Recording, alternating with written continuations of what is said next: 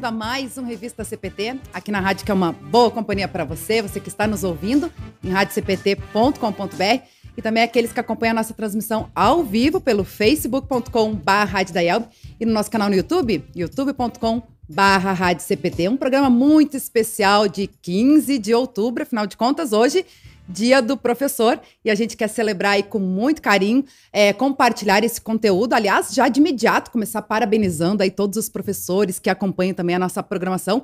Afinal de contas, professor é a profissão mãe, né, de todas as outras profissões. Afinal de contas, a gente escolhe as nossas profissões, as nossas vocações através do conhecimento que a gente vem adquirindo pelos professores que fazem parte da nossa vida. Então, com muito carinho aí fica o meu, meu abraço, minha gratidão e que Deus abençoe a todos os nossos professores.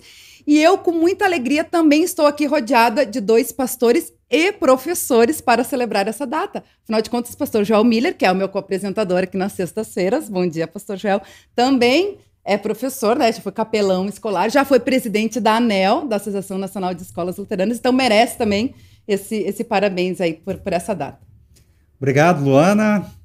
Olá, bom dia a todos vocês, amigos ouvintes do, da Rádio CPT, nessa manhã aqui no Revista CPT, nessa data tão especial, como a Luana acabou de mencionar aqui, o Dia do, do Professor.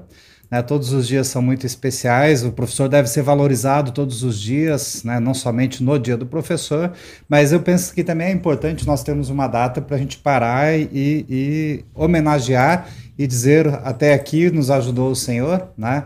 A Luana mencionou aqui um, a, a, minha trajetória como professor. Também já lecionei em Teresina, no Piauí, em Tomé Açu, no Pará, em Bituva, no Paraná, e fui diretor de uma escola em Palmas. Em Palmas eu não pude lecionar, porque eu estava só na gestão da escola, então não, não pude lecionar. Né? Então, uma alegria sempre. É, às vezes dá saudade da sala de aula, às vezes não. é, eu fico aí impressionado. É, todas as profissões sofreram de, de alguma consequência desse momento pandêmico que nós estamos vivenciando, né? É, todas as profissões foram afetadas, mas eu penso assim que a área de saúde e a área de educação foram uhum. as mais uhum. afetadas. O professor teve que se reinventar Verdade. muito rápido, né? Muito rápido. E, e teve professor que é, se reinventou aí com louvor, né? Teve outros que já tiveram mais dificuldades, ainda estão com dificuldades. É, para lecionar nesses tempos pandêmicos aí e, e algumas coisas vieram para ficar, né? outras foram é, momentâneas, né? Então a gente tem que agradecer muito, muito aos nossos professores e parabenizá-lo por esse dia. Né? E quero deixar aqui um, um, alô muito especial. Então a gente começa com os de casa, né, Lu? É. Para os professores do nosso seminário os professores do Seminário Concórdia, abração, parabéns aí. Das né? escolas luteranas. Que, que Deus também, abençoe né? todos vocês. Os professores do curso de teologia da UBRA, que lecionam para os nossos futuros pastores.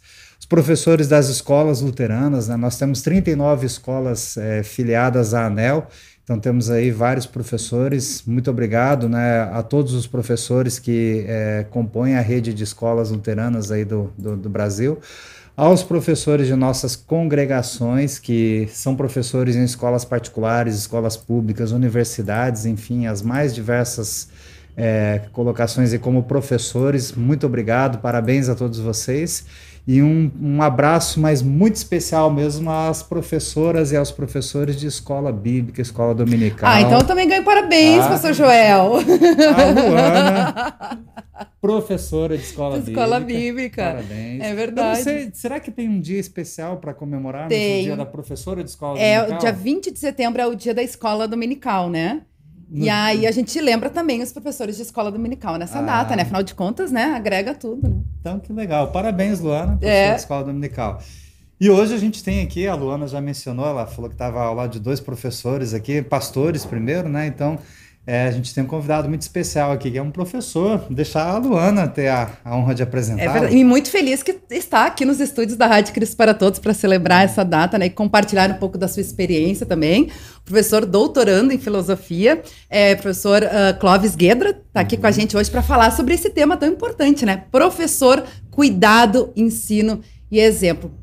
Então, em primeiro lugar, lhe parabenizar, professor, que Deus abençoe ricamente aí, né, o seu trabalho, sua vocação como professor também. E obrigado por aceitar estar aqui com a gente para compartilhar um pouquinho aí do seu, da, do seu conhecimento, a sua sabedoria e também da sua profissão. Muito obrigado, é um prazer estar aqui com vocês, obrigado pelo convite. Também estar aqui com a Luana, com o pastor Joel, compartilhar esse estúdio maravilhoso onde Deus dá tantas oportunidades de transmitir a palavra em termos concretos e na vida. Né? Parabéns a todos os pastores e professores. Eu sempre digo, pastores, eles são sempre têm uma, uma parte magisterial muito grande. Uh, lembro sempre do meu querido pastor que me fez a confirmação, né, com tanta dedicação, amor. E a gente, como professor, sabe que nessas horas de banco de igreja, né, aprendendo catecismo, às vezes é sétima série, sétimo ano, oitavo ano ali, a gorizada não está muito quieta, é. né? Não é fácil.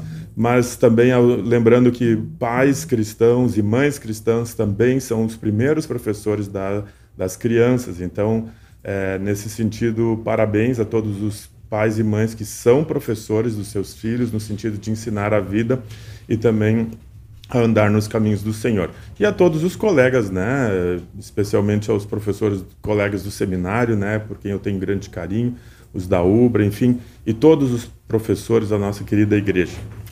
Amém, amém. Aliás, fica a dica, né? O pessoal que vai participando, está acompanhando a nossa programação, pode também dar o seu parabéns aí para professores, fazer a sua homenagem aos professores através da nossa interatividade no Face, no YouTube e também no nosso CPT Zap, no 5133322111.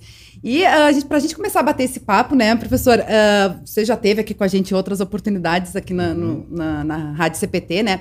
Mas é, é, falar sobre essa importância, porque, como a gente falando aqui da escola bíblica antes, né? Você tem o dia do professor, e eu falei que tem o dia da escola dominical, mas envolve tudo. O professor também é uma, é uma, ah, uma profissão assim meio desafiadora, porque não trabalha. A gente pensa assim, o professor só ensina, né? Só está ali com contato com os uhum. alunos. Não, né? Tem todo um contexto também da comunidade escolar, né? Os pais também, além dos alunos eh, ter esse envolvimento com os pais, com a própria uh, a administração da escola, tudo mais, e tá inserido nesse, nesse meio, né? E todos os desafios que vêm junto com isso, a gente falando antes de entrar no ar com relação à pandemia, né? Que, que também os professores tiveram que se reinventar e tudo mais. E a gente sabe que depois a gente vai estar tá explorando mais aqui durante o nosso programa, que o senhor vai ministrar agora duas palestras uhum. na próxima semana em Joinville. Inclusive, Sim. a gente divulgou aqui nos meios de comunicação da igreja também uma para professores, né, e outra para comunidades, para pais e para comunidade escolar. Então acho que isso é, é muito importante também, né, uhum. esse é ter toda essa essa relação uh, e referência com o ambiente escolar, né? Com certeza, uh, não dá para esquecer e nunca nunca negar, né, a importância de nós pensarmos a preparação de um professor, né, Luana, assim como tu falaste. Eu gosto muito de pensar a a partir de uma metáfora que uma vez eu li num livrinho, é, quando, eu estava no seminário ainda, que era de Rubem Alves, né? Ele falava sobre a arte de ensinar aquilo. Uhum. É, a gente estava lá no, no pré-teológico ainda até, e daí tinha o saudoso pastor e professor Paulo Flor, né? Que iniciou todo um trabalho é, de educação para as escolas. E a gente era, né? A gente se chamava de FUX, né? A gente era ia lá nas escolas e basicamente dava uma aula de ensino religioso. Tocava violão, fazia uma oração, né, e contava uma historinha, mas era muito desafiador, né? Mas eu me lembro que a gente se preparava a semana inteira para aquela aulinha de e eu falo aulinha não no sentido pejorativo, mas ele era pequenininho mesmo. Só que para nós era um desafio enorme, porque a gente suava, a gente ficava nervoso antes de entrar na sala. E a gente muitas vezes olhava assim, no final, assim, ficava grato a Deus que tinha passado o momento. Mas aquilo o professor Paulo nos ensinou é, e, e, mostrou que é importante a gente pensar bem a preparação. Né? A preparação é tudo. É, muitas vezes alguém pergunta para o pastor, pastor, é, ser pastor é só dar sermão, né? Puxa, é. se fosse só dar o sermão, né, pastor Joel, assim, é, 80% estava resolvido, né? Porque realmente há muita preparação, mu e assim, ó, o estudo continuado é o segredo, né? A gente tem que chegar numa certa idade onde as pessoas têm que dizer assim, olha, esse é um pastor que estuda ainda, né? Não saiu do seminário e parou. Assim, um professor, né, que não se atualiza, não estuda. E a pandemia veio mostrar isso. A gente está está descobrindo isso, né, Lana? E como a nossa igreja tem essa preocupação, né? Tanto que você falou aí da, da educação cristã continuada, que volta e meia a gente fala, que tem, né? Toda, todos esses cursos, essas formações aí que podem ser feitas. A ET, né, pastor Joel, que a gente conversou aí com o pastor, uh, do, o diretor do seminário, Gerson Linden, né? Que uh, também está sendo lançado novos cursos, novas modalidades, né? Para oferecer aí para todas as pessoas, não é só para pastores, que às vezes as pessoas pensam que seminário é onde estudam os pastores, mas também tem esses outros cursos que podem também ajudar, né? Nessa educação cristã continuada. E lembrando de Lutero, né, que tinha essa preocupação também com o estudo, né, uh, que sempre foi o foco de Lutero também a, a educação das, das crianças. Então, acho que já aí já nos ajuda muito a, a ter esse foco, né, essa missão e também na preparação, né. Veja, a educação continuada é segredo da nossa igreja, né? É, o cristianismo é uma continuidade do estudo na palavra de Deus. Não existe possibilidade saudável de nós continuarmos no caminho. Aqui eu falo caminho como Jesus, né? Os discípulos de Jesus eram conhecidos que estavam no caminho.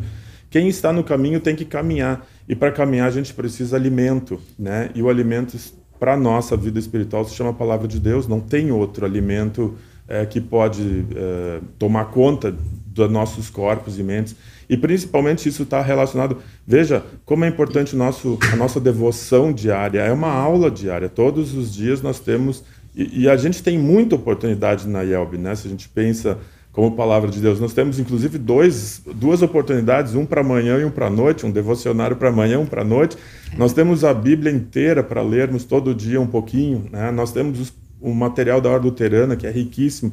Nós temos Inclusive, uma parte da igreja se preocupa com a educação continuada, assim como todas as empresas e todas as universidades fazem. A IELB, não é, a IELB já há anos faz isso com o departamento de ensino né, uhum. cristão.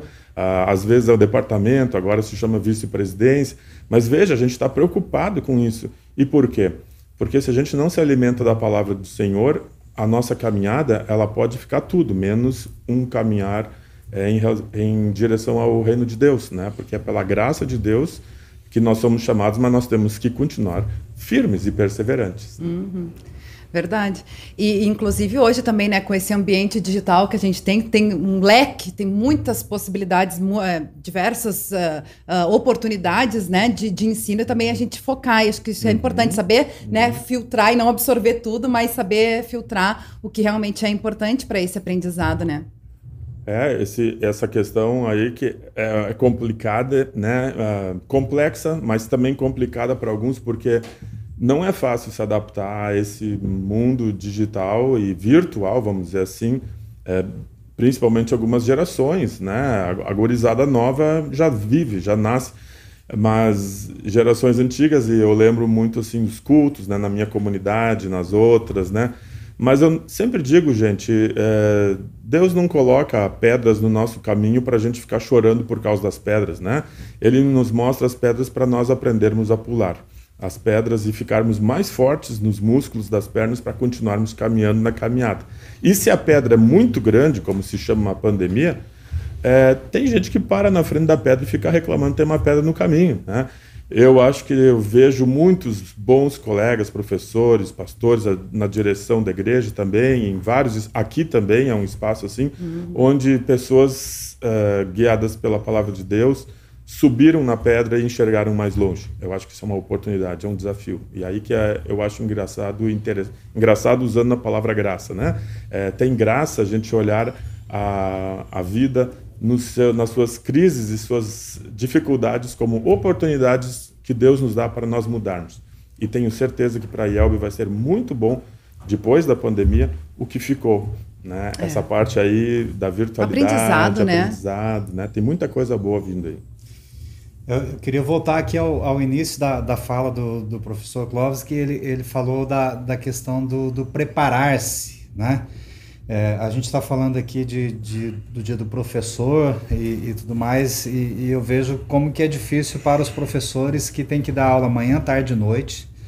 É, alguns são concursados e trabalham em escola municipal, escola estadual, é, é, e tem na escola pública ele tem aquele período que ele é reservado para ele preparar-se para o período de estudos, né? Que ele ganha para não estar em sala de aula, mas ele ganha para é, preparar as suas aulas.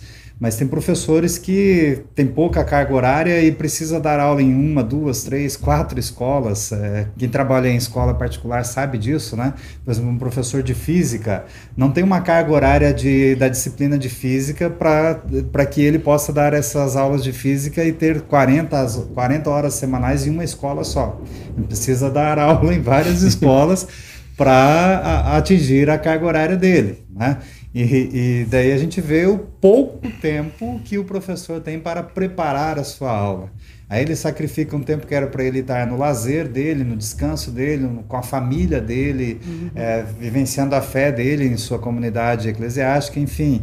É, a gente tem algumas mazelas aí na educação brasileira que a gente precisa é, é resolver. Né? O professor precisava ser melhor remunerado para que ele tenha mais tempo de preparar-se né, para as suas aulas.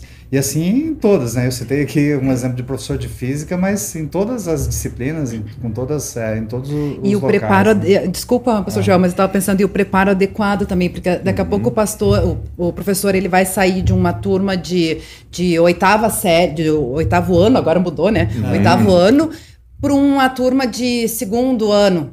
Né? Então tu tem que ter o preparo adequado também para levar uhum. aquele conteúdo, por mais que seja o mesmo conteúdo, mas de uma forma como a gente sempre diz, né? Eu como professor de escola dominical, a gente tem o conhecimento da, das histórias bíblicas, né, da, da Bíblia, mas a gente tem que levar de uma forma que as crianças entendam. Mas daqui a pouco, né, um professor é, vai, vai pegar uma turma com uma uh, faixa etária diferente e até o próprio uh, comporta uh, as características, as peculiaridades uhum. daquela, daquela geração, né? A gente sempre costuma dizer, eu trabalho mais com criança, a gente sabe que às vezes as crianças vêm com umas perguntas assim que às vezes a gente nem sabe responder, tem que né, dar uma, uma e aí tem a questão do vai pegar adolescentes, jovens que já tem outra, outro sistema, às vezes nem a questão da pergunta, mas né, se está uh, conseguindo uh, captar bem, né, uhum. atrair a atenção deles. Então tem todas essas questões também que, que são desafiadoras, eu creio, né? É sempre um desafio, né, Luana? A, a gente vê assim, o professor de educação básica, educação infantil, os primeiros anos ali, é, é, é, um dom muito incrível, porque você, numa sala de aula, uma escola privada tem de 20 a 25 alunos no, no, nos anos iniciais, mas a escola pública é de 35 a 40 alunos, dependendo a, a escola, enfim. É você conseguir fazer aqueles alunos que têm um tempo de concentração bem reduzido, né? Prestarem atenção no conteúdo e você conseguir uhum. alfabetizar uhum. essa criança e tudo mais. É, é, um desafio bastante grande, né? É uma vocação, um dom aí uhum. dado por Deus e que requer muito preparo, né? E, e se a gente depois avança ali para o ensino fundamental 2, para o ensino médio, tem essas, essas nuances, né? A gente entrar para dar aula de ensino religioso, por exemplo, numa turma de sexto ano, né? Que, e daí depois você sair dali daquela turma de sexto ano e para uma turma de terceira série do ensino médio, para dar aula de ensino religioso, com as nuances das religiões que temos hoje em dia, aí, olha, é um desafio enorme. Tem que dar parabéns aí para os capelães que são professores de ensino religioso também. E aqui a gente está com o, o, professor Clóvis, né, que, que é no âmbito universitário, aí o desafio é maior ainda, né, professor? É, que, que é. todos eles têm é. os seus desafios, as suas peculiaridades, né? Então a gente tem que, que verificar essa questão do preparo. E, e, e o pastor também tem que preparar-se bem, né? A gente tem um público cristão aqui, um público seleto aqui, que é o público da IELB, né? Então, o pastor também tem que preparar-se muito bem, né, para que ele possa lecionar é, dentro da, do ensino confirmatório, escola bíblica, escola dominical, é, o professor, o pastor ensinar os professores, né, a darem as suas aulas, uhum. é, enfim, é, essa questão do preparo, acho que ela é muito importante. Por isso, eu, eu voltei ao, ao que o professor Clóvis falou aqui no início do estudo continuado, né, o estudo uhum. continuado. Né? A gente nunca pode parar de estudar, né? O professor não para de estudar. Ele não. sempre é um constante aprendizado, né, professor Clóvis? Com certeza. É, e veja, como professor e cristão, né, que eu acho que é importante lembrar isso, né? A gente nunca pode esquecer aquilo que Lutero tinha talhado na mesa dele, eu sou batizado, né? Eu acho que isso na minha vida também é sempre muito importante. A gente nunca esquecer que a gente foi batizado. E isso significa que a gente tem que ler, estudar e, e várias, em várias frentes, né, Pastor Joel, essa questão é bem importante mesmo. E veja, se um professor não lê um livro, ao menos por, vamos dizer assim, no pior das hipóteses, em cada seis meses, tem que dar uma refletida no seu, no seu trabalho. seis meses sem ler um livro. É muito, muito pouco. É, é, é sabe, é não botar nem um pouco de gasolina nova na e, o, e um carro que não bota gasolina vai parando, né? E, então, e a gente não pode esquecer que o, as, a, não é só ler o seu assunto, é ler sobre uh, várias coisas que, que corroboram, né? Então, veja, é, eu fui professor de ensino religioso em escola é, foi com crianças pequenas também, né? E né, o pastor Joel falou, e às vezes pulava do, do ensino fundamental, primeiro ciclo, para um segundo, naquele tempo era segundo grau, né? É, ensino médio hoje. E depois eu comecei a lecionar na faculdade, então ainda era complicado, né? De noite ia para um outro estágio. Mas veja, gente, é, quando a gente foca em que, que a gente está fazendo, faz um bom planejamento, e aqui que entra o anterior, né? Então, muitas horas de estudo são preparatórias para um professor e muitas horas são pós né, aula, quando tem que corrigir, tem que rever, inclusive avaliar as próprias aulas, ver como é que a gente está se saindo na, na função de ensinar. Isso eu não falo só para professores de sala de aula, eu falo para professores também, no caso dos colegas pastores, que são professores, é importante reavaliar o nosso ensino continuado dentro das, das uh, das igrejas, como é que está acontecendo? Nós temos muitas pessoas, o pastor Joel lembrou aqui, é, professores nas nossas igrejas, pessoas que trabalham o dia inteiro com educação, e daí chega no final de semana, é, eles estão dispostos a ajudar na igreja. Tem que se pedir como é que a gente faz aproveitar, são pessoas que entendem é, de recursos, de estratégias. E veja, eu sempre digo para os meus alunos no na teologia, na UBRA, né, que são alunos do seminário, a gente não pode fazer um plano de ensino continuado dentro da igreja separado do que, que as, as crianças estudam na escola. Por exemplo, quando é que é o, o, que, que as crianças estão estudando de acordo com o plano é, é, nacional, né, é, currículo nacional, no ano em que eles estão no ensino confirmatório. É bem o momento que o pastor tem chance de falar, por exemplo, é, sobre o desenvolvimento é, da mente humana a partir de uma ideia darwiniana que eles estão aprendendo na escola. É o momento em que o pastor vai fazer a diferença na vida de uma pessoa dessas. Mas não pode ser falado de uma maneira é, que a criança ela parece que está pecando estudando aquilo, ela está estudando na escola, então tem que se dar força para a criança, dar é, subsídios e, e, e aparelhar a criança, inclusive, para contra-argumentar na escola e ter forças e dizer eu sou cristão, eu acredito nisso. Não tem, não tem nenhum erro ser cristão, né? Mas então a gente tem que entender quando é que são os, os espaços. Outra, quando é que os jovens estão no ensino médio, quando eles estão no ensino é, superior e eles fazem parte da juventude, dos jovens mais, né? Ou as senhoras, como é que vai dar um estudo continuado na, na, no grupo de senhoras, de servas, né? Não é só lá abrir um, um texto e ler, mas veja, tem necessidades das senhoras na sua vida, do dia a dia. Né? E assim os homens também, a mesma Então é importante nós, como professores, enxergarmos esse leque maior que é a complexidade. Agora, se a gente não se prepara, estuda e vai na frente da, da luta, né, com livros principalmente, é, fica difícil, porque daí a gente fica meio patinando no, no mesmo, né? Eu acho que isso é importante lembrar. Com certeza, eu acho ótimo esse olhar mesmo, né? Eu, eu, lembrando da questão da escola dominical, por exemplo, geralmente as histórias são as mesmas que estão sendo trabalhadas com os adultos no culto, né? É uma oportunidade. E eu sempre gostei de fazer isso com as crianças, né? De fazer, é, é, instigar elas a ter essa reflexão com os pais também, né? uhum. né? E tem várias estratégias que tu pode estar fazendo isso para relacionar, né? Então uhum. a gente uhum. trabalha muito com grupos na igreja, é importante essa, essa relação, mas acho super, super importante até porque uh, a gente sabe, né? Principalmente as crianças também, mas os, os, os jovens, eles uh, é, é o do momento, né? É aquilo que, que, que eles vão captar, aquilo que está interessado. Então, fazer essa relação, né? E trazer para o ambiente da, da do, do, ensino cristão, acho que uhum. é, é, é muito, muito interessante. Tem várias pessoas aqui comentando, daqui a pouco a gente vai ler os, esses comentários. Antes disso, professor Clóvis, eu queria que o senhor comentou aí um pouco né, sobre a sua experiência no seminário, lembranças de professores do seminário, comentou sobre aulas também na escola dominical. O, o pastor Joel falou, né, hoje, como uhum. professor universitário. Já que a gente está falando do dia do professor, eu queria que o senhor compartilhasse um pouquinho da sua trajetória, suas experiências marcantes aí nessa, nessa vida aí como, como professor.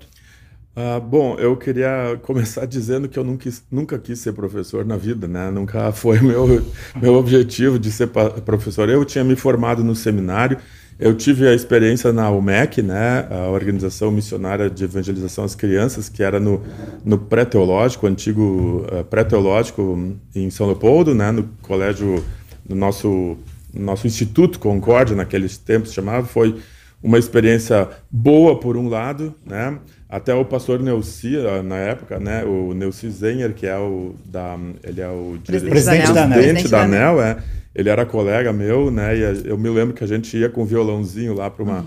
é, eu falo violãozinho porque a gente basicamente não sabia dar aula e fazia tipo de uma aula de ensino uh, que a gente dava na sala de aula, igual o que, que a gente fazia é, como professor de culto dominical, né? Então, é, mas, na verdade, foi um grande aprendizado. Né? Só que aquilo realmente mostrou para mim que eu não queria ser professor. Né? E a, o meu sonho sempre foi ser pastor. Né? Eu sempre me formei como. fui trabalhando. Eu sempre, meu sonho era ser um bom pastor e muito preocupado em, em é, dar. Um, dar uh, responder à demanda do ministério, né? As questões eu era realmente eu era muito preocupado em entender muito a, a, também a confissão, os, os nossos as nossas doutrinas, né? Porque eu tinha muito muita preocupação em ser um bom pastor e as pessoas verem, ah, é um pastor que que sabe, que estuda, né, e tal. E nesse sentido, ser um bom servo de Deus, esse era o objetivo. Mas eu terminei o seminário, eu estava estudando na escola de música e eu trabalhava, eu fui o iniciador do Instituto Histórico aqui da IELB, né? Foi o quem começou ele no tempo do pastor Leopoldo Reimann, né, que era o secretário de, é, de comunicação. E eu tinha terminado, me formado no seminário, né, uh, casei e faltava ainda um ano, um ano, mais um ano e meio por aí para terminar a escola de música. E eu ali dando aula, já era um aluno dedicado, né, me colocaram para dar cursos no interior para comunidades e ensinar regência, que era o que eu estava estudando, composição e regência. Daí um dia o professor da escola ali em São Leopoldo me chamou e pediu para mim formar um coral, né, que o coral tinha da escola tinha acabado já há muitos anos e queria um coral. Daí eu comecei, né, fui e comecei. Estava trabalhando um mês, né? Daí ele me chamou um dia no gabinete e disse: eh, Clóvis, eu gostaria muito que tu desse aula para as crianças da quarta série de flauta, né? E eu disse, meu Deus, trabalhar com criança, né? Tá louco, ainda mais criança. Eu tinha medo de. Realmente, eu tinha medo de trabalhar com crianças, né? É, daí eu comecei, as crianças começaram a tocar flauta na escola e todo mundo, nossa, mas o, conseguiu motivar e tal. E eu, na verdade, estava assustado, porque como é que eu tinha motivado se eu nem sabia o que era ser professor? Mas eu acho que era porque eu tocava flauta e brincava com eles. Daí os pais da educação infantil pediram, naquele tempo era jardim de infância, pediram, a gente gostaria que o professor também cantasse com os nossos filhos. Daí o diretor me chamou e perguntou, Clóvis, os pais da educação infantil estão pedindo para ti ir lá cantar com que as crianças gostam de ti, gostariam. E eu disse, não, com criança pequena, daí sim, daí eu não vou ser de jeito nenhum, porque eu tinha até medo de machucar, sei lá, não sabia, não tinha ideia de mexer com criança. Daí eu me lembro que ele disse: Não, vai lá, vai experimentar. Dá uma semana de aula e vamos ver. Daí eu só me lembro que o professor de educação física disse: Clóvis, vai com um cinto bem apertado nas calças, né? E eu fui para lá tal. Quando eu saí da sala, eu entendi o que, que aconteceu, porque as crianças literalmente se penduraram nas calças, né? E saíram, eu saí caminhando com três, quatro crianças penduradas em cada lado e eu segurando as calças, tava com, tava com a Uh, o cinto bem apertado, mas uma questão de segurança, né? Segurava com uma mão, com outro violão. E eu fiquei impressionado, né? Eu não tinha machucado nenhuma criança e elas estavam felizes. Dali em diante comecei a dar aula para elas e, e foi. Daí depois entrei no ensino religioso e tal, né? Daí eu fui trabalhar em Portugal como pastor e diretor da Hora Luterana. Foi um trabalho muito bonito, né? Mas quando eu voltei, a escola pediu para gente para voltar ao ensino religioso e toda essa parte é, ligada com música e tal. E assim eu fui ficando, né, fui estudando adiante, né, e também pastor junto com o pastor Grazel aqui em Porto Alegre, no tema da comunidade É, fui pastor né, na comunidade é, Cruz de Petrópolis, onde eu tenho muito carinho e saudade. E depois em São Leopoldo, na comunidade Concorde, que é uma comunidade que mora no meu coração desde jovem também. Gosto muito também de lá, né? Mas sempre sendo professor e pastor, né? Sempre nunca desvinculei as E acabei indo é, para o ensino superior, é, foi, foi indo, foi estudando, né? Comecei, fiz filosofia, que me ajudou muito a enxergar a teologia num âmbito bem diferente, né? É, não, eu compreendo coisas hoje que eu acho, acho muito importante, né? Algumas coisas são boas, outras coisas são enxergam a, a questão da negatividade em relação à palavra de Deus com olhos mais, uh, vamos dizer, um pouco maiores, né? Quem sabe dá para dizer assim, mais complexos, né? O que me ajuda muito como cristão na minha caminhada também, né? Tenho muito agradecimento. Mas eu também sou casado com uma excelente professora, aliás, ela acho que ela é melhor professora do que eu, ela é uma ótima, a Lígia é professora de crianças. Agora na pandemia, inclusive, tinha crianças que pediam licença para virem lá em casa entregar um bolinho, um, um, um, uma flor para a professora deles, e ela se superou incrivelmente, né? E ela é uma excelente professora, vive vive para dar aula e, e, ama muito, né? É excelente pessoa nesse sentido. Eu presto minha homenagem como professor à minha esposa também. Que legal, que legal. Muito bem, parabéns aí então à, à esposa do professor Clóvis, a professora Lígia. Lígia. Tá? Ela trabalha é, em escola, universidade, como que que tá o trabalho dela como professora hoje? Não, a, a Lígia, ela é, ela tem a grande alegria dela é ensinar crianças a escreverem. Ela sempre trabalhou com educação infantil e com é, crianças pequenas. É, e ela, ela é professora de ensino da segunda série agora há anos, né? E ela, o letramento é a grande alegria dela quando uma criança escreve é, letra cursiva, né? E as crianças, é, ela é bem exigente, ela é uma professora que bota as, os pingos nos is, literalmente, né? Muito e ela, bom. E ela teve um desafio enorme aí nesses últimos dois anos, né, professor, para poder alfabetizar uma criança à, à distância. À distância, é verdade. É, com a criança impedida de estar na sala de aula, né? E, e, realmente aí a, a gente eu disse no início né, que as profissões, todas elas sofreram reflexos da pandemia. Os, os profissionais da saúde, acho que são os mais próximos, né? Uhum. Depois dos profissionais da saúde, eu penso que foram os professores, especialmente aí dos anos iniciais. Todos, né? Mas é, é, muitos tiveram que se reinventar. Alguns conseguiram, outros não, né? Então a gente precisa aí sempre valorizar os nossos professores. Né? É, eu, eu, ele prestou homenagem aqui a, um, a, a, a, esposa, né, como, como professora, e de repente assim a gente tem cada um de nós acho que temos assim vários professores que a gente lembra com muito carinho, né, e a gente lembra com, com muita emoção desses professores. Eu lembro de uma palestra que eu assisti do Dr. César Nunes em um dos eventos da ANEL que ele falou de uma professora dele na infância dele, lá nos primeiros dias de escola dele, que foi a professora que acolheu ele na escola, que foi a dona Cotinha. Eu acho que a Luana participou dessa uhum, palestra. No encontro da Anel, assistiu, isso. Né? Então é, ele sempre fala da dona Cotinha lá, que foi a primeira professora dele que, que abraçou ele e, e introduziu ele lá na, no, no, mundo da, da escola, né? Aliás, o professor ah, César Nunes, que ah, não é luterano e uhum. escreveu dois livros, né, sobre peda isso, pedagogia luterana, né, isso, né, que é. foi encantado é. também pela por esse ensino, né? Isso. Eu me lembro, Luana, ele contou essa, ele, ele fez essa palestra lá em Palmas, quando eu trabalhava na Ubra lá em Palmas, a, a gente conseguiu fazer, levar o Dr. César Nunes lá para fazer uma palestra para os nossos professores. E eu trabalhava na direção da escola lá, meu filho, aluno da escola, meu filho assistiu a palestra junto com a gente lá.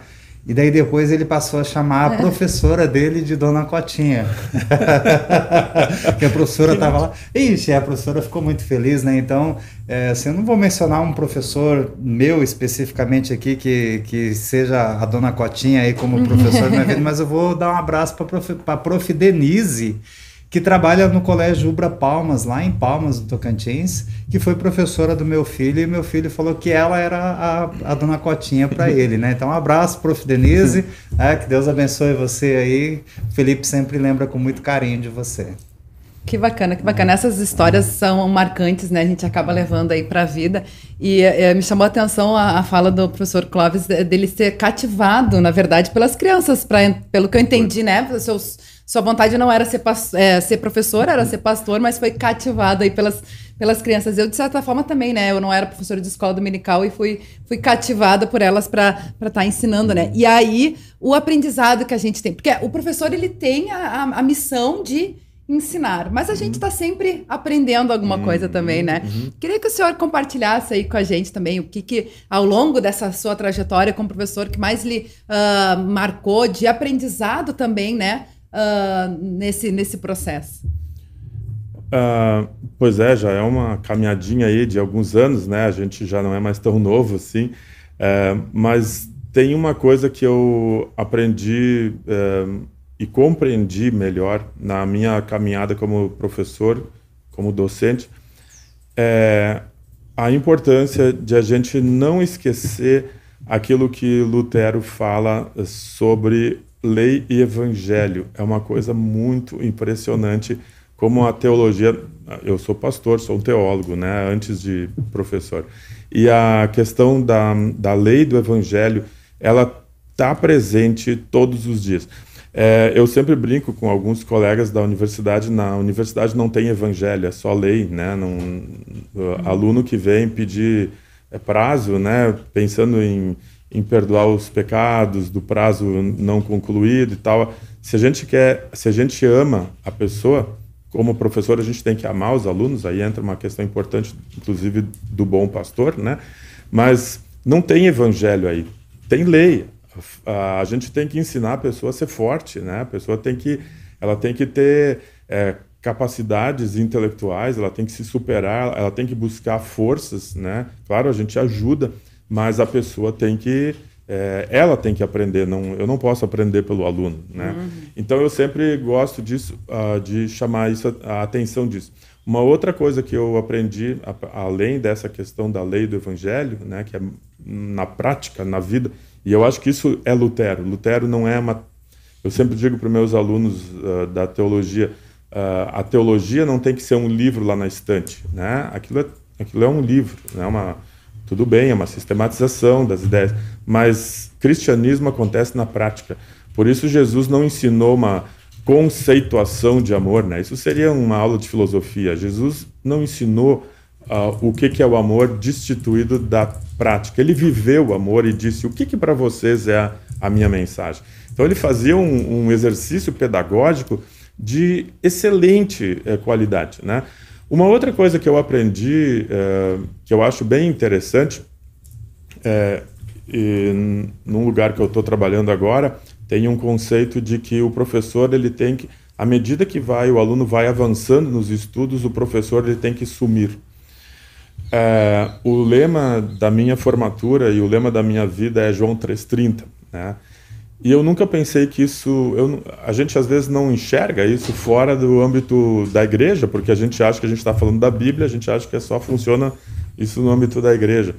Mas é uma verdade. O, o professor que continua muito forte na minha vida, quando, a, até o fim, como um, um, mito, um professor mitológico, um ídolo, um, um semideus e tal, ele não foi professor, né? Ele se tornou uma, uma um mito, um, um modelo, né? É, mas o que, que a gente tem que fazer? Tem que ensinar o aluno a caminhar. E o aluno tem que parar de ser aluno. Eu estou falando aluno porque quem não sabe, aluno vem é, luna, né, que é a luz em latim, é, mas daí o A é o negativo, então aluno é aquele que não tem luz. E eu sempre digo, é muito bom ser professor com alunos, porque daí quem brilha é o professor. Qualquer coisa que tu fala, tu é brilhoso, né? Não, nós precisamos, e o mundo de hoje é, precisa de estudantes. Essa foi uma descoberta que eu fiz na minha vida, muito importante, né? E aí entra toda a questão de pesquisa, ensino.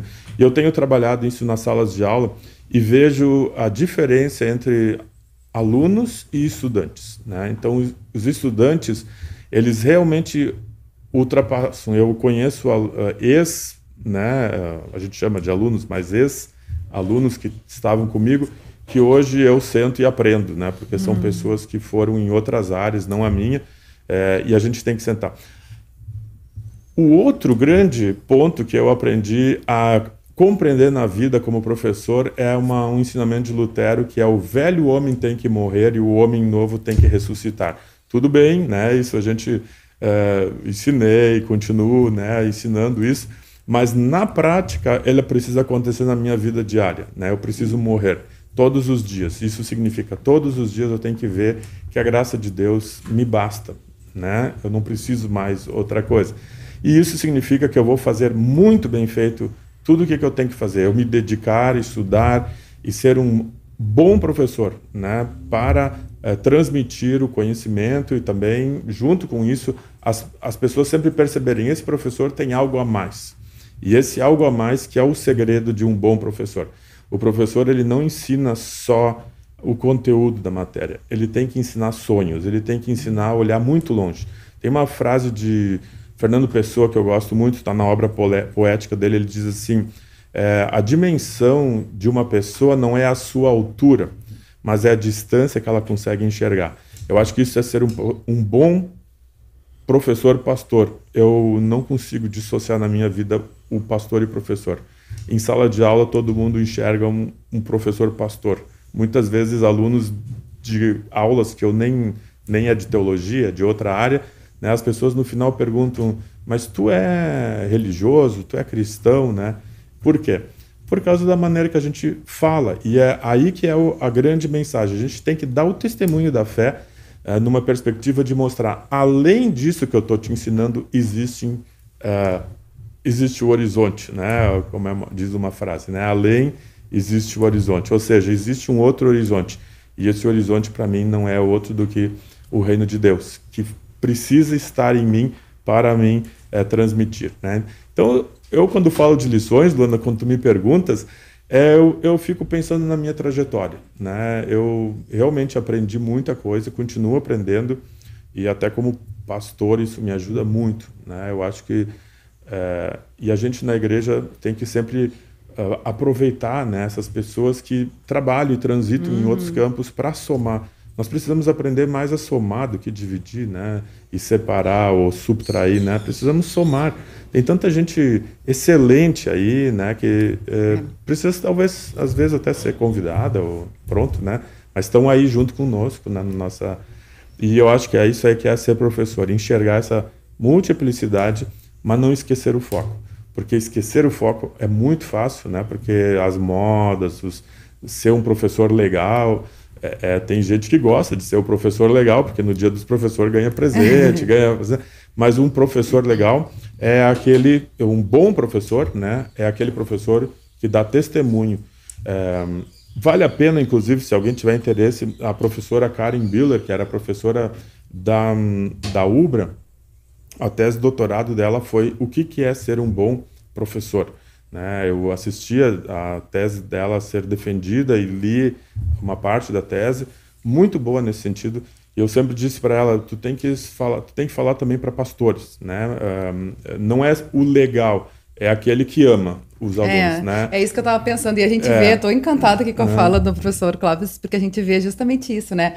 O amor e a dedicação pela, pela profissão, né? Por esse dom que Deus nos, nos dá. Eu me lembro também da, da, da história do sapateiro, né? Da, que, ah. que Lutero fala das vocações, né? Então, tudo que, independente da onde, né? Na, na vocação que a gente tiver, que a gente faça o melhor, uhum. né? Que a, gente, que a gente possa fazer com amor. E as pessoas vão sentir isso, uhum. né? E aí eu também me lembro, por mais... E até tem uma pergunta nesse sentido ali também, né? Daqui a pouco a gente vai, vai passar aí para o professor Clóvis. É, um, principalmente nas escolas luteranas confessionais, né, professor Joel? Porque tem essa questão de que às vezes tem alunos que não, não são da, da mesma confessionalidade nossa, né?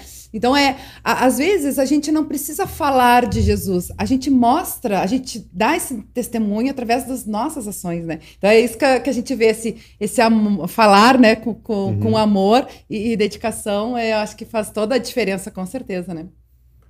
Tu tens uma verdade aí, Luana, nisso que tu falaste. Eu tenho certeza que o pastor Joel, como com a experiência administrativa que ele teve em Palmas, né, como diretor de escola, escola de instituição, vamos né, dizer melhor, instituição cristã, com certeza ele tem essa dimensão talvez muito melhor do que eu, mas é, nós não podemos esquecer de uma coisa na vida, né, que em todos os lugares está.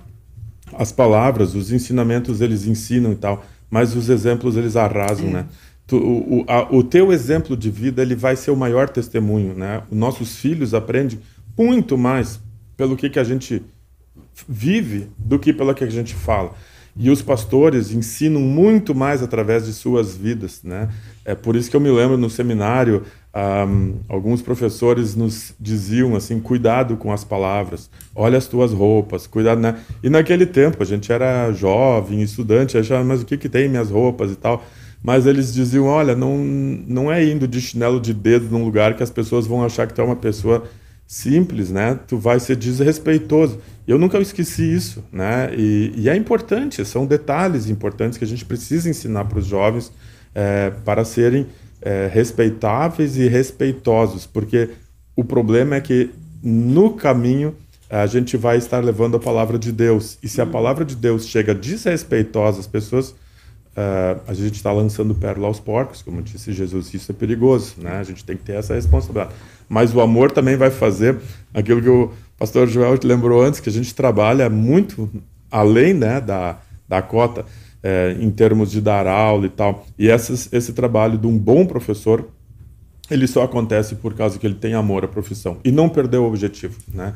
Quando a gente escuta professores reclamando dos alunos, uh, né, a gente, eu sempre pergunto assim, olha, tem chance de pegar o boné e ir embora, né? Porque reclamar de aluno significa que tu desistiu da parte mais importante, daquelas pessoas para quem tu tá, tu tá trabalhando, né? Então vai trabalhar num cargo uh, administrativo, quem sabe, né? É, apesar de que também vai ter desafios, né? Porque não existe um emprego perfeito, né? Aliás, não, existe não. ninguém perfeito, né? Perfeito aí só Deus e, e, só o céu, né? Então a gente sempre vai encontrar esses desafios, essas dificuldades. Né? Verdade. Né? É, é por isso que o, o, a questão do, de lecionar é um dom, né? E, e esse dom ele nunca, nunca está desassociado, ele nunca está é, single ali, né? Ele sempre vem acompanhado. E, e, o amor à profissão e o amor aos alunos, o amor ao magistério, né, o amor ao ensino, aprendizagem é um dom também, né? Uhum. Então a gente é um dom do Espírito Santo, né? A gente vê lá o apóstolo Paulo fala né, do, dos dons, né? O amor é um dos dons. E, e, lá em 1 Coríntios 13 fala lá da sublimidade do amor, uhum. né? Uhum. Então é, é, é necessário que nós amemos a nós mesmos, né? Amemos a Deus acima de todas as coisas e amemos a nossa profissão, nosso é, público-alvo, né, que é o aluno. É, é, é, muito importante isso. O professor Clóvis falou de uma coisa interessante aqui antes, que na, no ambiente universitário a lei ela, ela precisa existir, né, cumprimento de prazos e tudo mais. É, na, na, escola, isso, isso é, é, muito necessário também, assim, porque se a gente quer ensinar os nossos alunos, a gente tem que ter regras e a gente precisa cumprir essas regras. Né, com, ele falou aqui uhum. do exemplo, né, uma, acho que é, tem uma frase do Francisco de Assis que diz que palavras convencem e exemplos arrastam, né? Uhum. Então, que é um dos temas das palestras que daqui a pouco o professor Clóvis vai é, falar. É, e a gente observar assim que é, o professor ele precisa dar exemplo nas suas atitudes também, cumprir prazos, ele precisa ser exemplo, né? Então assim não é muito fácil não ser professor não, viu pessoal? É. não, é, não, é muito fácil não. Então a gente tem que agradecer muito a Deus e a, a dedicação que os nossos professores têm com os nossos alunos e aqueles professores que amam os seus alunos e amam o, o processo ensino-aprendizagem, é, eles sempre eles é, podem não ser os mais queridos, né? Porque tem o professor queridão, é aquele que faz tudo que o aluno quer, né? Mas tem o professor que é amado, aquele professor que marca a vida uhum. dos alunos, e aquele uhum. professor que ama os alunos também, isso. né? E ama ensinar e aprender, né? Que é muito importante isso. Com certeza, com certeza. Uh, antes da gente falar aí sobre essas duas palestras, uma delas é, tem esse tema, né, das palavras uhum. convence o exemplo arrasta, outra é saber cuidar, né, uhum. professor Clóvis? Vamos ler que os recados já são 11 horas e 22 minutos, a gente não leu ainda os recadinhos do pessoal, tem pergunta, inclusive, aqui no Facebook. Eu vou começar com o nosso canal no YouTube. Pastor Nício Quante está com a gente, bom dia, parabéns ao professor Clóvis pelo seu dia, abraço e adelante, escreve o pastor Nilson. Pastor Nilo Barros, da Editora Concórdia, nossa parceira cultural, né? Também aqui com a gente. Bom dia, Luana, Joel e Clóvis. Uma excelente reflexão para todos nós sobre esse tema: professor, cuidado, ensino e exemplo. Missão incomparável e indispensável na formação para a vida. Parabéns. Recadinho aí do pastor Nilo Valls. Jean Hartmann está com a gente também. Parabéns pelo seu dia, professor Clóvis. O senhor ensinou a dizer obrigado pelo conhecimento. As pessoas que me ensinam. Então, digo ao senhor, obrigado pelo conhecimento. Olha só que bacana. Bacana, obrigado. Muito bonito. Também aqui o pessoal pelo nosso Facebook, né? A Margarete Ribeiro Ferreira tá dando bom dia. Mensagens diárias também tá sempre com a gente, parabenizando aí todos os professores. Margarete Bauer dos Santos, ali colocou palminhas, super, né? E da Marlene Bund também tá dando parabéns aos professores. A Elisa Tesk Feldman também parabeniza os professores, em especial o seu esposo, Renato, que exerceu uhum. essa nobre profissão por 43 anos, sendo lecionando ou como diretor de escolas. Uhum. Ela coloca ali parabéns também para o Renato, para todos os professores, né? Patrícia Eber também está com a gente, ela que é professora dominical da congregação uh, luterana da Paz de São Vicente. Ela é de Jarugá, já, Uruguai, Guarujá, Guarujá, São Paulo. Opa! Uhum.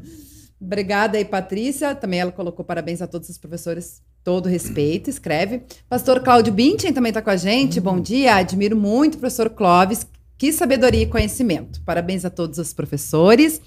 Noemi Lucila Scherer também está dando bom dia. A Patrícia Ebert colocou outro recado bem bacana aqui, ó. Queridos, uh, muitos desafios. Uh, temos muitos desafios mesmos. Tem um filho com TEA, que é o transtorno do espectro autista, né? Sim. TEA leve. Licenciatura na área inclusiva exige sim muita criatividade. Mãe professora inclusiva também. Deus abençoe sempre a profissão. Obrigada aí, Patrícia, por compartilhar, né? E ainda mais nesse momento aí da pandemia, com Nossa. os estilos à distância, com certeza aí os desafios são maiores. Então, que Deus continue aí te fortalecendo, né? E, e, e te dando sabedoria aí para conduzir bem essa situação. José Roberto também está com a gente, dando parabéns, e é ele que coloca a pergunta, professor Clóvis, o senhor da aula de religião é sobre as religiões ou sobre a denominação luterana? Ou sobre religiões e com ênfase em Lutero? É a pergunta do José Roberto, que colocou um outro complemento. Uh, que ele já tinha dito em outra oportunidade, né? Que ele é luterano. Eu sou luterano que vim do catolicismo. Pelo menos os padres que eu convivi não tinham muita paciência com as crianças. Percebo que os pastores casados e com filhos têm um maior controle com as crianças mais peraltas. É o comentário do José Roberto, obrigada aí. E também tem essa perguntinha aí para o pastor. Mas antes de responder a pergunta, só para finalizar aqui os comentários, Samuel Petri também está dando um abraço para o hum, professor Clóvis. Uhum. E o pastor Denis de Lima também, querido colega e professor. Uh, grande abraço. São os recados aqui. A gente agradece muito aí o carinho. Aí fica o pastor para responder aí, depois a gente falar sobre as, as palestras. Sim, essa questão colocada um, em relação ao ensino, do ensino religioso, isso existem certas normas no, no Brasil que é importante a gente ler o que o MEC orienta e tal, a gente não pode fugir disso, porque qualquer escola, seja ela confessional ou pública, ela deve seguir essas normas. Nós somos um país republicano e nós, como cristãos, nós oramos pelo nosso governo e pedimos a Deus que abençoe o nosso país, né? E nós estamos juntos e sujeitos às leis. Isso não tem nem dúvida. É, é o reino uh, que Lutero chamava, né, uh, da mão esquerda. E nós estamos com eles. Mas nós somos uh, cristãos, estamos no reino da mão direita, ou seja, dentro da igreja. Então a gente tem que como é que Jesus dizia para uh, o pessoal dele, né? Se vocês não superarem em muito, né? Não significa ser um bom é, só um bom cidadão lá em Jerusalém. Vocês têm que superar a injustiça, né? A justiça do reino de Deus é outra.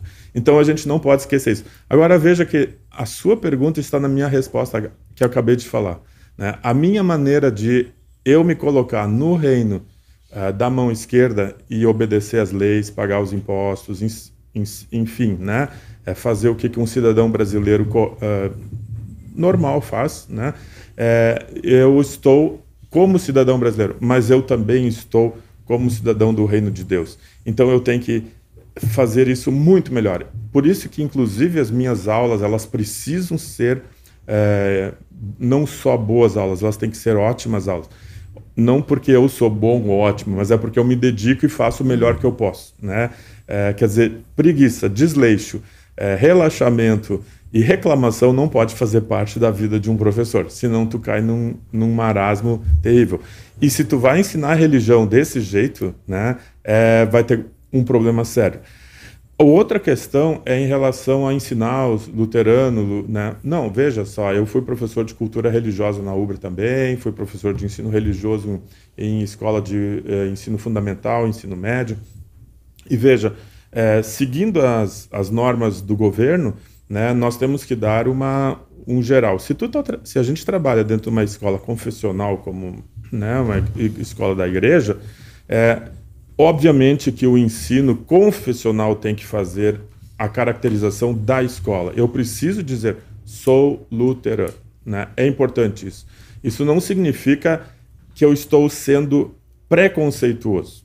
Eu sempre digo para as pessoas quando é, vem essa questão, eu não sou obrigado a aceitar tudo.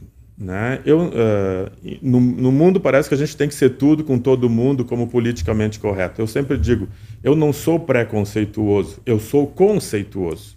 Veja, quando os alunos perguntam sobre a questão de sexualidade, eu afirmo a minha sexualidade em relação à beleza da criação de Deus, em relação à criação do Gênesis, em relação àquilo que a gente acredita. Isso não me faz preconceituoso, isso me faz conceituoso. Eu sei quem eu sou, eu sou um filho de Deus e eu acredito na Bíblia como a palavra de Deus revelada e que me organiza a ideia e a minha identidade. Né? Isso na, no ensino religioso precisa estar caracterizado, mas não se esqueçam, é o exemplo que arrasa.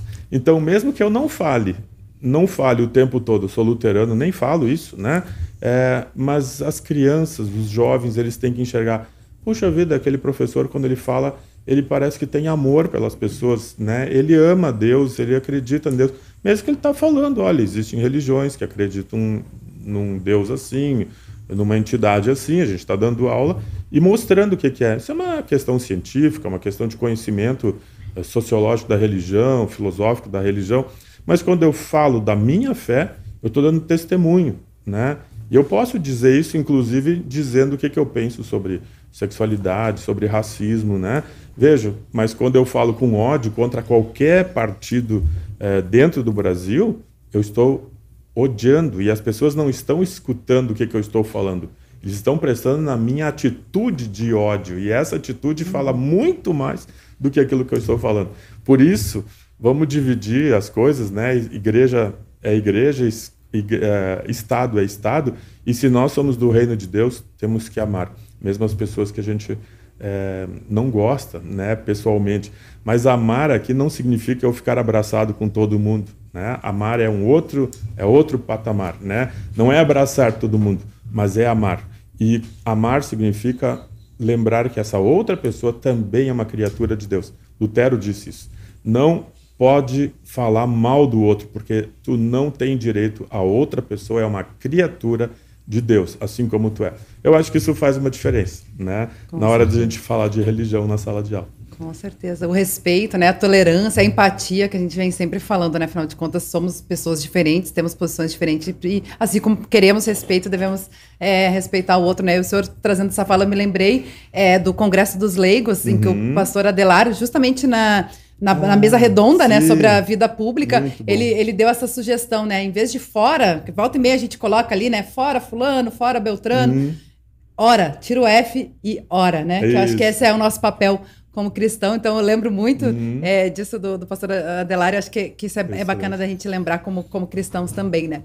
E para a gente finalizar, pastor uh, Clóvis, não sei se o pastor João quer falar mais alguma coisa? Eu só eu queria comentar com, com relação à escola confessional, né? Quando a gente é, matricula o nosso filho numa escola confessional, a gente tem que lembrar que aquela escola, aquela denominação é, religiosa que mantém aquela escola, ela tem a prerrogativa da confessionalidade. É, por exemplo, se eu vou eu matriculei meu filho no Colégio Concórdia aqui em Porto Alegre. Eu sei que aquele colégio tem uma filosofia cristã luterana de educação. Então eu me submeti à prerrogativa da confessionalidade daquela escola. Se eu vou matricular meu filho numa escola católica, eu sei que aquela escola tem a prerrogativa da confessionalidade. É claro que eles têm que respeitar a religião do outro, eles têm que cuidar para não fazer proselitismo, doutrinação, todas essas questões, né? Mas eles têm a prerrogativa de confessar a fé cristã deles naquele ambiente escolar. Agora, se eu vou matricular numa escola pública, a escola pública ela tem a prerrogativa de ser é, do Estado, o Estado é laico, então o Estado tem que é, é, permitir todas as religiões. Aí então já é um pouquinho mais complexo falar de ensino religioso na, na, escola pública. Falar de ensino religioso na escola pública é mais complexo, né? É bem difícil. Agora, numa escola confessional, a escola confessional, ela, ela já diz, ó, eu sou uma, uma igreja luterana, uma escola luterana, eu sou uma escola batista, sou uma escola adventista, sou uma escola católica. Né? Então, quem foi matricular-se lá, ele sabe que a prerrogativa da confessionalidade é daquela entidade mantenedora, o que é diverso de uma escola pública que tem uma outra esfera, uma outra vibe. Uhum. Seria um assunto aí para a gente falar no teologando. É, é, é isso aí, muito bom. Pastor, é, é, a gente entra numa agência da Chevrolet, eu não vou comprar Volkswagen, né? Pois é. é fácil, Verdade. né? É. Verdade. Olha só, a Lígia Guedra também está aqui com a gente, acompanhando, né? Parabéns aí pelo Dia do Professor, obrigado por estar com a gente. E também o Darcy Becker pelo YouTube está dando parabéns aí para todos os professores. Para a gente finalizar, professor Clóvis, agradecer muito, né, aí uhum. a sua participação aqui com a gente. E eu queria que o senhor falasse aí rapidamente para nós sobre essas palestras que a gente comentou, né, e divulgou lá no portal da IELB também que vai ser na próxima semana, uma justamente com esse tema, né? Uhum. Das, das, palavras convence, o exemplo arrasta, e outra que é saber cuidar. E tem público diferente aí, né? Uma é, é para os pais e é, a comunidade escolar, outra é para professores. Vai ser em Joinville, Santa uhum, Catarina, uhum. Na, na, semana que vem, né? Eu queria que o senhor falasse um pouquinho quem pode participar, se ainda estão abertas as inscrições. É presencial, que eu sei, mas se também vai ser disponibilizado, gravado, enfim. Sim, é, é, o Colégio Bom Jesus, né, de Joinville, que é uma escola bastante grande, confessional, é, é pertence à, à comunidade da Igreja Evangélica de Confissão Luterana. Eles me convidaram para falar algumas falas que no passado eu já tinha falado sobre a questão de ética, eles estão trabalhando esse conceito na, na sua escola. É, num ambi... Eles têm um comitê de ética, achei ótimo, excelente ideia, né? E eles trabalham junto com o pastor da escola, junto com o diretor, um e dois pais de alunos, né? Muito interessante. E eles estão é, promovendo essa palestra. É um evento bastante grande. Eles estão mobilizando a comunidade e ele vai ser num ginásio lá. É, tem bastante lugar, mas eles, é, como a comunidade interessada é bem maior, eles eles está aberto, né, para quem tiver interesse e é, está aberto, pode, quem quiser, entra em contato com a escola, é, se inscreve, ganha o link né, para assistir, está ali, é, sem problema. A ideia é falar para um público ah, mais restrito, que é dos professores e funcionários dos, dos espaços escolares, porque o Bonja, eles chamam Bonja, né, o Bom Jesus, eles têm vários espaços na cidade, e ali vai se refletir sobre essa questão de se lembrar, por exemplo, de que o os, a, a pessoa, quando fala, ela ensina, é importante, mas o exemplo é o exemplo que arrasta. Uhum. Essa foi uma ideia, né, que vem a partir de é, exatamente de São Francisco, né, que cuidava do, dos animais e tal, né. Então não adianta falar que a gente gosta dos animais, a gente tem que cuidar deles. Mas isso a partir, não se esqueçam, eu sempre lembro, isso, isso é santificação, né, teologicamente a gente lembra, uh, porque realmente antes disso está a, a minha justificação. Eu né, fui agraciado pela palavra de Deus, eu sou filho de Deus. Então eu posso, é, dentro de uma ideia bem luterana de servo, arbítrio, servir ao próximo, né, como exemplo, e fazer aquilo é, de livre, espontânea vontade, porque a minha vontade está cativa é, do Senhor Jesus. E nesse sentido é, é, a palestra, né, é mostrar que a gente precisa ter uma visão maior nesse sentido, é quando a gente trabalha é, com, com crianças, com jovens, adolescentes e adultos, inclusive na área é, como o ensino superior. A outra palestra ela é vinculada é, com a questão do cuidado. Precisamos cuidar as pessoas, é, daí é para pais, né? É, que o cuidado das crianças. E aqui entra uma coisa que às vezes se está esquecendo no mundo contemporâneo, é, muito seriamente. Parece que quando a, a, nós vivemos numa sociedade onde a pessoa quer e ela pode. E os pais, eles precisam fazer uma tarefa muito importante de, às vezes, dizer não. Disciplina é, não é uma coisa ruim. Né? Aprender a uma fila não é uma coisa ruim. Eu aprender o meu lugar. Se eu entro no, no fim da fila, a ideia de furar a fila é um ato uh, bastante é, demonstra uma grande idiotia, né, no sentido de eu não respeitar, mas eu também não vou ser respeitado, né? A outra questão é uma questão que aí envolve mentalidade, toda uh, veja, são coisas simples, né, mas quando a gente aprende a uma fila, é, numa educação infantil, a criança ela vai aprender, inclusive, a escrever melhor nas linhas, porque quando tu escreve, ela tem um, uma, uma disciplina, né? Ah, e se eu aprendo a ficar na fila, isso vai ajudar a minha mente a desenvolver sinapses no meu cérebro que vão me ajudar depois a escrever melhor. Veja, tem pais que não sabem isso, né? Então é importante a gente lembrar isso, porque dentro de uma concepção de cidadania, de Brasil, de, de mundo, é, é óbvio, gente, né? A, a pessoa que está sempre dando jeitinho, ela vai se formar falsamente. Ou, como eu gosto de dizer, e aqui quem está olhando enxerga uma parede de tijolos atrás. Né? Se aqui no meio, eh, quem estava construindo, de vez em quando botava um tijolo de vento, quando a, a cruz foi colocada aqui em cima, né, na parede, atrás de mim, é, esses tijolos de baixo provavelmente já estariam descendo e a parede estaria torta. Ou seja, eu não posso colocar tijolos de segunda qualidade no meio de tijolos de primeira. Educação é isso. Né? A gente não constrói um grande fim, um bom resultado através de alternativas falsas ou dúbias. E a palavra de Deus não aceita nenhuma falsidade, ela é sempre toda ela verdadeira. Então, isso é um conceito teológico que tá, faz parte dessa palestra também. Que bacana, que bacana, né? Acho que ótimo a gente poder aí celebrar o dia do professor, trazendo o professor, aprendendo ter essa aula aí com o professor Clóvis. E também essa dica, inclusive, tá lá, a gente já colocou nos comentários no YouTube e no Facebook, né? Quem quiser acompanhar e saber um pouquinho mais da, das palestras. Professor Clóvis, mais uma vez agradecer muito a sua participação, que Deus lhe abençoe ricamente. Uhum. E mais uma vez, parabéns aí, que Deus continue também te abençoando no seu ministério. Uhum.